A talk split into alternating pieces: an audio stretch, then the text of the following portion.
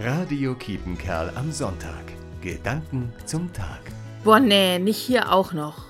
Der Mann kommt in die Maria-Frieden-Kirche in Coesfeld und sieht mich im Eingang stehen. Ich trage einen Mund-Nasenschutz und winke ihm freundlich zu. Er zieht seine eigene Maske aus der Tasche und grummelt ziemlich, als er sie aufsetzt. Ich kann's ja verstehen.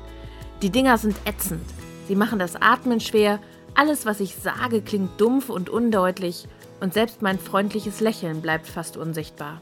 Seit Monaten ärgern wir uns damit rum. Und ja, auch hier. Vielleicht gerade hier in der Kirche. Denn mir ist klar, es geht ja nicht nur um mich. Ich weiß ja nicht, ob ich das Virus in mir trage. Es geht um alle anderen. Sie schütze ich, wenn ich die Maske trage.